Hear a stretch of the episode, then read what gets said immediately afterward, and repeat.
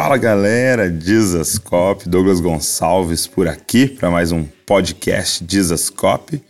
E é uma honra poder chegar até vocês aí, compartilhar conteúdo com vocês. E hoje, cara, tô num lugar muito especial. Tô aqui em Genebra, na Suíça, com meu amigo pastor Abraão. Cara, que honra receber você aqui nesse podcast. Felicidade demais, cara, estar contigo, de verdade. Muito bom. Estamos aqui com o pastor Léo também, nos acompanhando, nos assistindo aqui. Então você vai sentir aí no podcast. Muito bom. É, e eu não sei se você sabe, mas Genebra é a cidade que tem uma marca, a Reforma, né? A Reforma Protestante, porque é a cidade onde Calvino viveu os últimos anos da vida dele, onde ele fez as maiores obras dele. Então eu queria falar exatamente sobre isso. Nós vamos falar sobre a reforma completa. Tem muita gente que fala de reforma, mas fala só uma parte dela. Então vamos falar sobre a reforma completa. Está começando o podcast Jesus Cop, a revolução das cópias de Jesus. Pastor Abrão, fala para mim o seguinte: é, hoje no Brasil principalmente, né, que é o nosso público maior, quando se fala de Calvino, quando se fala, usa o termo calvinista, primeira coisa que vem à nossa mente é o tulip, né? Cinco pontos do calvinismo, é essa visão de soteriologia, né, de salvação, que é diferente da de Armínio. Mas quando eu cheguei aqui, a gente começou a conversar, você quase praticamente não falou disso. É, na verdade, Calvino, se a gente for pensar de verdade, ele 80% da obra dele está condicionada em outros temas e poucas citações a respeito de tudo que se fala hoje sobre Calvino. Interessante. Então, assim, se a gente pegar o tema soteriologia, o tema salvação, se perde ou não salvação, você diria que seria quase que 20% da obra dele. Bem menos. Menos assim, disso? Bem menos. A obra da pessoa de Calvino, bem menos. Claro que ele, tá, ele era uma pessoa focada na salvação. Claro que ele era uma pessoa Sim. que queria ver o mundo sendo transformado através disso. Só que o, o enfoque que se dá hoje uhum. não tem absolutamente nada a ver do enfoque que ele tinha na época. Sim. Né? Os contextos são completamente diferentes, principalmente depois das eras. Né? É, eu, eu acho interessante assim, né? A gente cria uma marca, né? Então, por exemplo, hoje é, meu pai, né, o pastor Josué Gonçalves. Você falar Josué Gonçalves no Brasil, as pessoas vão relacionar família, Exatamente. casais, né? Então, se você falar refrigerante, você vai lembrar de Coca-Cola, né? Se hum. falar de lâmina de barbear, vem gilete na sua cabeça. Agora, se eu falo a palavra Calvino, vem na nossa mente essa questão da salvação né? E dessa predestinação. predestinação. Na época, há 500 anos atrás, se a palavra Calvino fosse falado, o que viria na mente das pessoas? Viria um estadista tentando mudar o mundo. A ideia de Calvino nunca foi é, trazer uma mudança somente dentro da igreja, mas sim dentro da cidade. Okay. Uma frase que eu, que eu gosto muito dele é a frase de que eu deixarei a cidade boa para a igreja se tornar melhor. Uau. Né? Eu, eu, faz, eu farei com que a cidade fique tão boa que a igreja se torne melhor. Uhum. E, e, assim, o sentimento de Calvino sempre foi é, evoluir as pessoas para que as pessoas evoluam a igreja. Então, assim, não tem. Quando você vai ver o, o, o trabalho de Calvino como pessoa, como estadista, como líder, até mesmo como um dos pastores da reforma protestante, você vai ver que toda a atitude dele, mesmo militar, era uma atitude pensando na evolução das coisas. Sim. Né? Então era um cara vanguardista. Então esse era realmente o pensamento das pessoas. Ele fala coisas que a gente não entende, mas o que ele fala pode mudar a nossa vida. Então é, é nesse aspecto e nessa camada que as coisas começaram. Entendi. E você falou que tem uma diferença entre a reforma é, quando a gente pensa em reforma protestante, talvez o primeiro nome que vem na nossa mente é Lutero, né? Sim. Qual a diferença da reforma que Lutero Eu fez gosto muito de falar na Alemanha isso, e a reforma de Calvino muita aqui na gente, Suíça? Muita gente não consegue entender realmente quem são as pessoas, né? É, a, a Lutero ele teve a ideia de mudar a Igreja Católica. Ok. Lutero ele teve a ideia de de literalmente querer Reformar. reformar, a Igreja Católica. Ok, ok, ok. Se fosse, se fosse é, os dias de hoje, alguém numa denominação não sairia da denominação para tentar mudar a denominação. Sim. Isso foi a ideia de, Se eu de reformar Lutero. uma casa, eu não posso sair da casa. Exatamente. a ideia, então, não era abrir uma nova igreja, abrir um novo, novo. Não, era fazer com que a igreja católica mudasse. Deu errado. Sim, exato. Deu errado, não deu certo até hoje. Mas é, Lutero pensou assim: Zwingli já veio diferente. Zwingli Ok. já veio com essa bagagem de Lutero, com esse conhecimento de Lutero, mas ele entende que não conseguirá fazer as reformas dentro da Igreja Católica, então ele abre uma igreja reformada. né? E ele forma o movimento reformado. Só que com a ideia mais militar, uma conquista, né? na, na- no assalto das cidades e a tomada de posse das cidades. A ideia de Calvino já é um- totalmente diferente das duas outras. Ok. né? A ideia de Calvino é, é fazer uma igreja-cidade, uma cidade-igreja, Uau. totalmente reformada. então ele, ele, ele colocou o caminho reformado não só na igreja, mas na sociedade reformada Na cidade. e a cidade inteira ficou reformada. Então, é, ele, ele entendeu que a igreja ela era do tamanho da cidade. Uma das orações interessantíssimas dele na, na torre era todos os dias quatro horas de oração e ele falava assim: aonde os meus olhos podem enxergar que a cidade chegue e que a bênção de Deus chegue. Uau. Antigamente a cidade era pequena. Você foi lá ontem Sim. a cidade era pequena e aonde tinha as paredões de montanha eram todos do inimigo. Hoje, as- os paredões de montanha são os limites da cidade. Sim. É, só para você ter um contexto, tem uma torre é, no meio aqui de Genebra, é, que era uma torre de oração, onde Calvino subia e orava quatro horas por dia, Das quatro às oito. um em cada ponto, né? Pro norte, pro sul, pro leste, pro oeste, é, orando, intercedendo pela cidade. E, e a cidade estava rodeada. É, Se você olhar, você consegue ver a França, né? Olhando aqui da cidade. Vê e a, a e a. França era inimigo na época, né? Então, praticamente, o exército era celestial, né? Protegendo a cidade. literalmente, literalmente. Assim, o, o milagre da proteção de Genebra é absurdo. E é engraçado porque, eu vou te falar a verdade, quando eu penso em Calvino, não me vem oração E, na e- mente. e é uma coisa que a gente tem falado muito, porque as pessoas acham que esses homens que reformaram, todos eles eram pessoas que não. Somente intelectuais. É, que, que só pensavam. Não, eles eram, na sua grande maioria, nos grandes escritos de Calvino, a oração está em primeiro lugar. Uau. Está em primeiro lugar.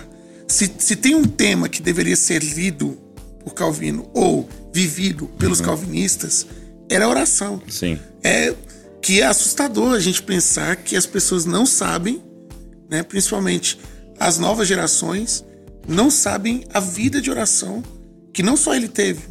Guillaume Farrell, Theodore de Beze, John Knox, homens que oraram e pagaram preço de oração absurdo. Né, É, pela- aqui pela vocês nação. falam que ele morreu de orar, né? Ele morreu de orar, literalmente, Calvino. com 54 anos, tuberculose, porque subia todos os dias na torre, e a torre era aberta. lugar que neva, né? Não, e, e aqui tem um vento chamado labise, que é um vento muito frio da madrugada, que quando pega no pulmão, amigo, acabou. Entendi. E ele, ele faleceu devido a essas complicações de tanto orar e acreditar por essa cidade. Então, assim, a- são coisas que a história acaba esquecendo Aham. e que, pra mim, é preciosíssimo a gente entender. Deus não mudou, né? Deus não mudou. Deus não mudou. E, e a reforma só foi reforma por causa de homens que oraram demais, que amaram a Bíblia demais. E aqui no caso de Genebra, né, que, que muda um pouco o aspecto das outras cidades, porque muitas cidades foram tocadas pela reforma, Sim. mas não reformadas totalmente, né, totalmente transformadas. Genebra é o único caso realmente onde a lei, a- o sistema de, de associação, é, sistema de ação social, o sistema de refúgio, toda a política da cidade, ela é reformada. Ele é baseado. Ela é baseada, eu não Nas digo nem baseada, né? Ela é, a- ela é oriunda das escrituras. todas as leis de Genebra têm base bíblica. Meu Deus. Todas as leis. Todas as, a- a- as ruas de Genebra têm escritura, é, têm referências bíblicas. Então, os bairros de Genebra têm conotações bíblicas. O nome de cada bairro. Então, assim, é, é surreal. É, é interessante, porque assim, a gente se move, e as pessoas nem percebem isso, mas nós nos movemos baseado em perguntas, né? Vamos dizer assim, que a nossa vida é responder perguntas, né? Então, por exemplo, eu posso estar fazendo a pergunta que é como fazer crescer minha igreja? Como é que eu faço para crescer? Eu, eu, como um líder, um pastor, talvez a pergunta que esteja, que, que a minha vida está baseada é essa: como fazer crescer a minha igreja? né? Mas o que me impacta ao vir aqui era que a pergunta não era essa, tá? Não. Era como transformar uma cidade, entendendo que a igreja é a cidade, e a cidade pode se tornar a igreja. E, na verdade, essa, essa para mim, esse para mim é o cerne de tudo. E aí, cara, você muda completamente suas práticas se essa pergunta muda, né? E a ponto de você falar assim: eu acredito completamente que Deus é poderoso para alterar uma cidade, Cidade. inteira, entendeu? E Genebra, nessa época de Calvino, era considerada um lixão da Europa. Segunda hoje, cidade mais miserável da Europa. E hoje é a segunda melhor cidade para se viver no, no planeta. Esse ano foi a primeira? Primeira do. do Uau, do- ganhou de Zurique? É, ganhou. que outra também cidade Que reformada. né? isso, né? Não, assim, é, o que você está falando é tão, é tão, é tão precioso, porque aqueles que querem realmente entender sobre crescimento, é, eles precisam entender antes de tudo que o crescer não é para dentro, Uau. Né? O crescer ele é- tem que ser para fora. Aham. Calvino só fez a igreja de Genebra relevante porque fez Genebra relevante.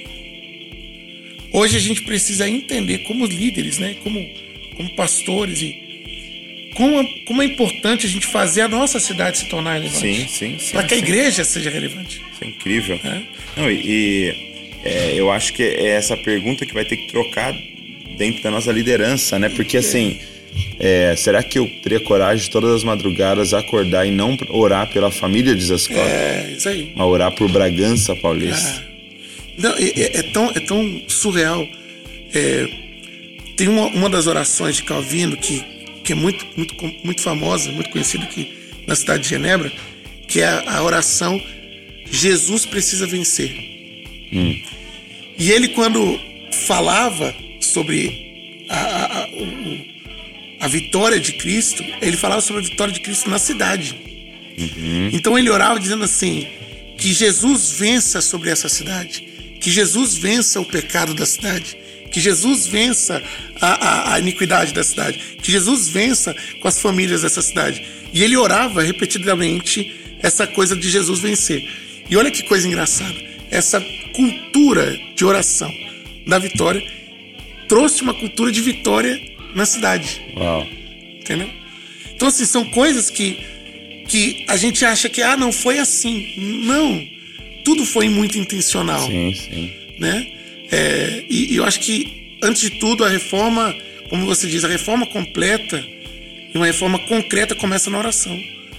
Coisa que pouca gente fala sobre Calvino. Muito bom. É, Agora, você vai ouvir uns barulhinhos aí, porque a gente tá no, no hotel. Então alguém já ligou aqui o aspirador, agora disparou um alarme ali, mas ele tá dentro do ambiente com a gente. É, o, você me disse que a reforma era baseada, é, de forma muito resumida, né? Em três pontos, né? Quais eram esses três, esses três pilares da reforma? né? Onde que ele mexeu que alterou tanto?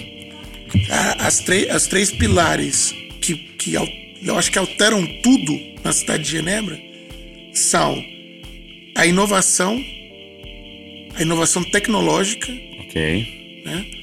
a educação, a educação para todos, a edu- a educação, a instrução pública obrigatória e o amor pela Bíblia. Ok. São três coisas que a gente vê realmente que mudaram absolutamente tudo. É, porque você tinha, é, é, na época, a Igreja Católica mu- muito retrógrada, né? Que era praticamente contra a inovação, né? É.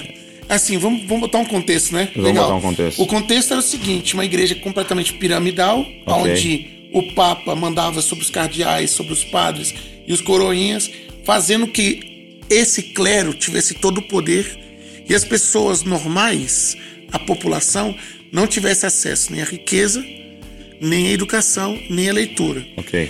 A Bíblia era algo guardado dentro da igreja, lido pelos padres e somente pelos padres. Você falou que seria um sacrilégio, um pecado levar um a Bíblia pe- para casa. Exatamente. Na verdade, era um pecado tirar a Bíblia do altar. Uau. Se, se a Bíblia saísse do altar e fosse para o meio da congregação, já era um pecado mortal.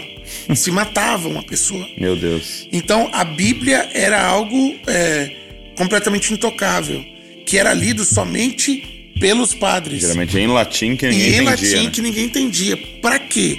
Para que toda a O consciência e o controle tivesse na mão deles, né? A cultura.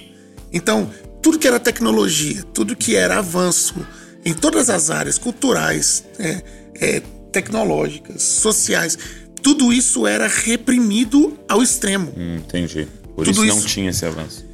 Então, aí piora a situação, piora a situação quando eles começam a pedir dinheiro para a entrada aos céus. Uhum, as indulgências. As indulgências, exatamente. Então, esse é o contexto. Ok. E a reforma protestante vem E educação também era somente pro clero. Exatamente, para os nobres. Sim. Obrigado, muito obrigado pela lembrança. Então, assim, a- a- tudo que a gente está falando é o avanço das nações estava contido num, num dedo de um padre. Sim. Se ele assinasse, via, se não, Não ia. não ia. E, e reis se submetiam a padres. né? Então a coisa ficava muito complicada. E aí a gente vai vendo uma atitude, depois de Lutero, desse rompimento de Lutero, um, um- um redescobrimento da Bíblia. Então esse redescobrimento da Bíblia faz o homem querer entender Deus. Ok. As 95 teses vêm, quebram tudo, né? Esse conceito de que a gente depende da igreja para ser salvo, a gente depende da fé, né? e a fé é gratuita. Ok. E aí começa toda uma, uma transformação. Primeira grande inovação acontece através até de Lutero, né? Com a, a, a impressora, né? Eu vou chamar de impressora. É, é, lá em Primont, lá em Primont da Gu- do Gutenberg. Começa em Wittenberg essa mudança radical, da- Radical. que é a comunicação, né? Aquilo ali tem nível da invenção na internet. né? Literalmente, literalmente. Que eu, que eu acho maravilhoso de entender que isso só aconteceu por causa de alguém que teve uma visão em Deus. Né? Que isso é legal. É, essa, essa inovação provoca uma série de novas inovações. Né? Mas provoca uma série de transformações tecnológicas. Porque, porque vocês. Porque o objetivo da prensa era distribuir a Bíblia, né? Somente.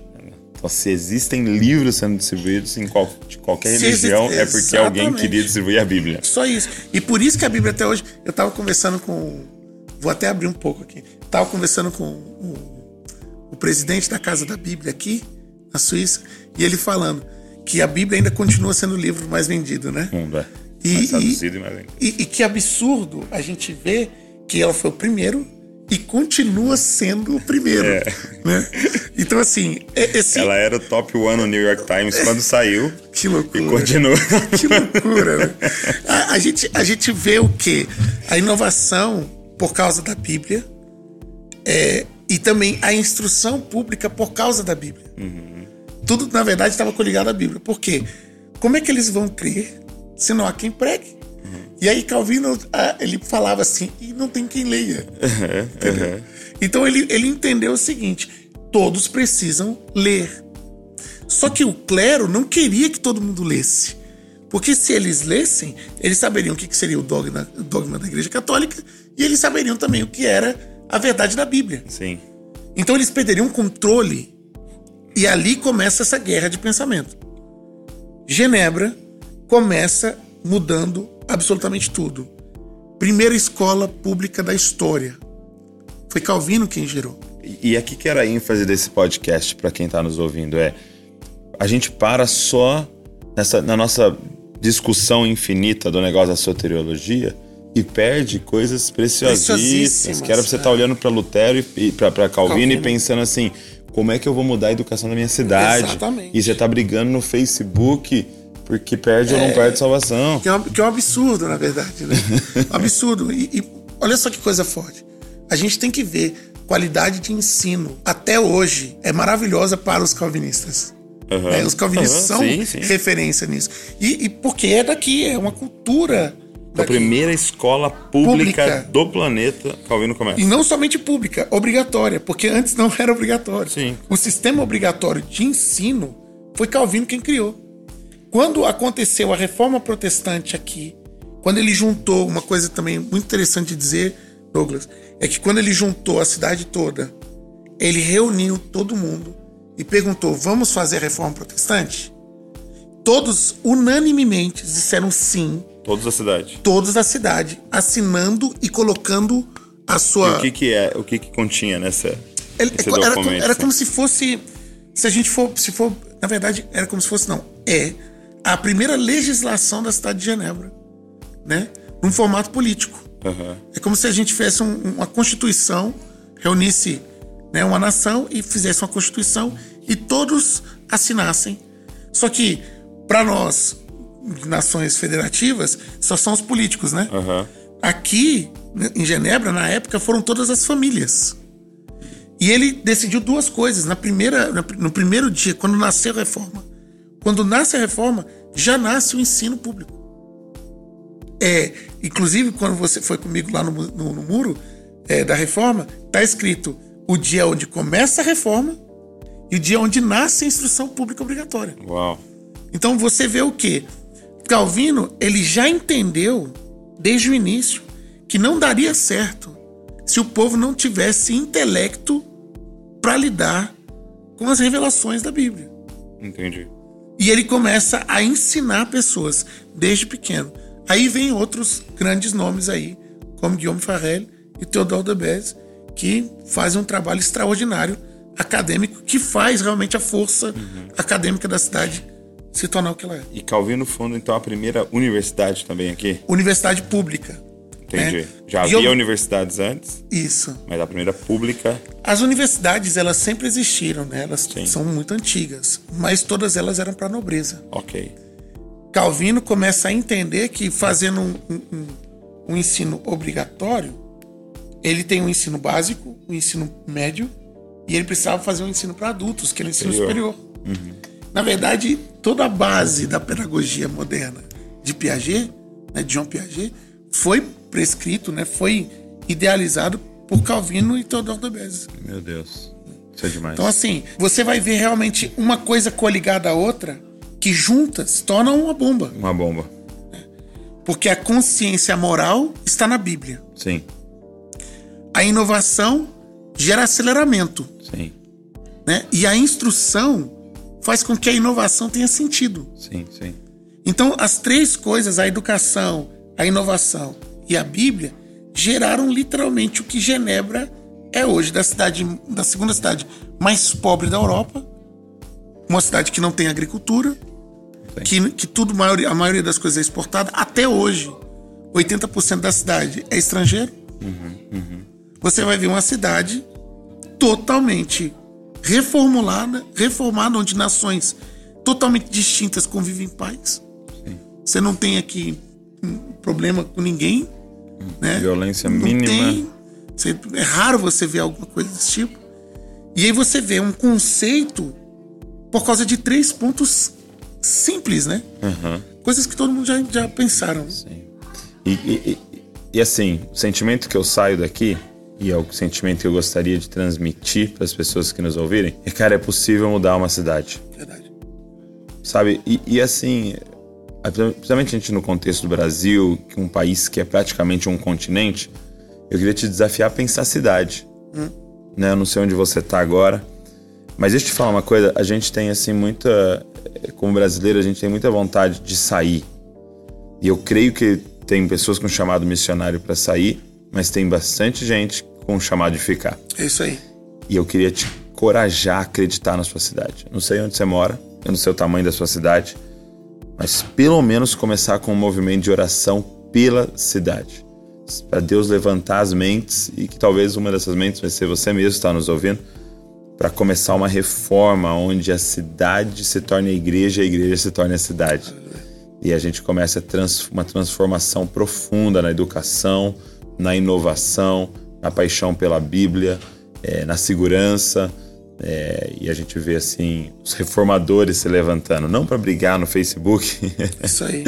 por teologia, mas de verdade, cara, ir para as ruas e trazer justiça, né? que a gente acredita e o que eu, que eu tenho vivido nesses últimos anos falando sobre esse assunto é a seguinte coisa: se nós conseguirmos tocar as pessoas pelo evangelho feito, pelo evangelho vivido, as pessoas não só serão tocadas, porém transformadas. Já aconteceu antes. Exato. A probabilidade de acontecer de novo, ela é muito fácil. Só basta um tomar atitude para a coisa acontecer. Eu acredito que tem gente hoje no Brasil que tem muito maior chance de fazer uma, uma coisa absurda de transformação do que alguém aqui na Europa hoje. Sim. Tem pessoas hoje no Brasil É.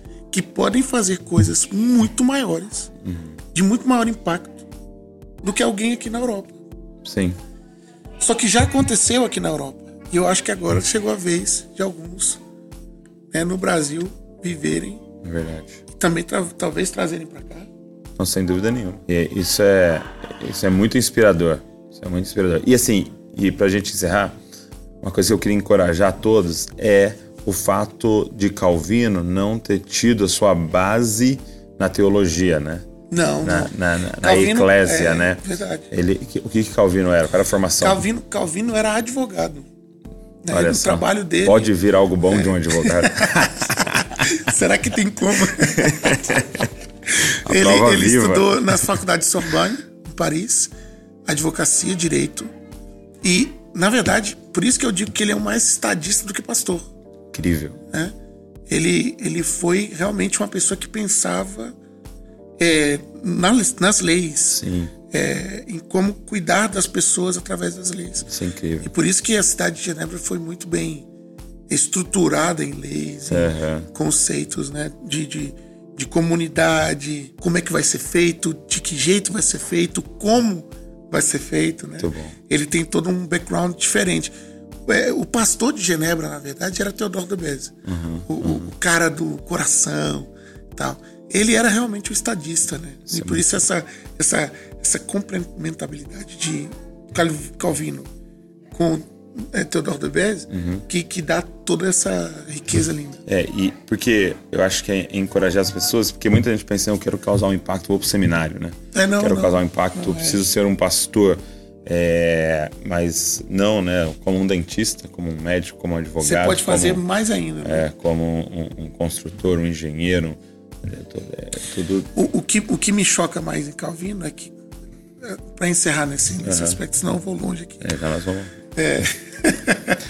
O fazer a parte 2, parte 3. é, o que, o que me, me encanta em Calvino é que ele falava isso para as pessoas. Não importa o que você faz, tudo que você fizer, faça para Deus. Então, eu ia te perguntar disso pra gente encerrar. Por A gente só tá dizendo É, é igual pastor, faz pastor na igreja. Agora pra encerrar, fica de pé. Agora fica de pé. Fica de pé ouvindo Faz esse dez, né? podcast. Dá a mão pro seu irmão e fala mais cinco minutos, sua mão suando. Ó, é, uma pergunta pra você responder, que eu sei que é essa a resposta, mas eu quero que eles ouçam. Por que o chocolate é o melhor do mundo? Por que o relógio é o melhor do mundo? Por que o queijo é o melhor do mundo?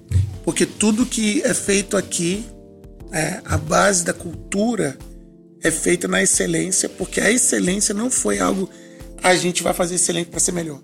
Não, a gente vai fazer excelente para adorar a Deus. O conceito era tudo que você fizer, faça para Deus, Para a glória de Deus. para que Deus seja glorificado. Uau. Então, o, o empenho da- da- das pessoas, o empenho né, no quesito do relógio do Patek e do Felipe, né, o, o empenho da, das, da, da- até da fábrica da Rolex, são é, de- de- dessas A base disso A cultura é era essa. que trabalho é adoração. adoração. O trabalho é adoração. Isso é Tudo que você faz no seu trabalho, adora o Senhor.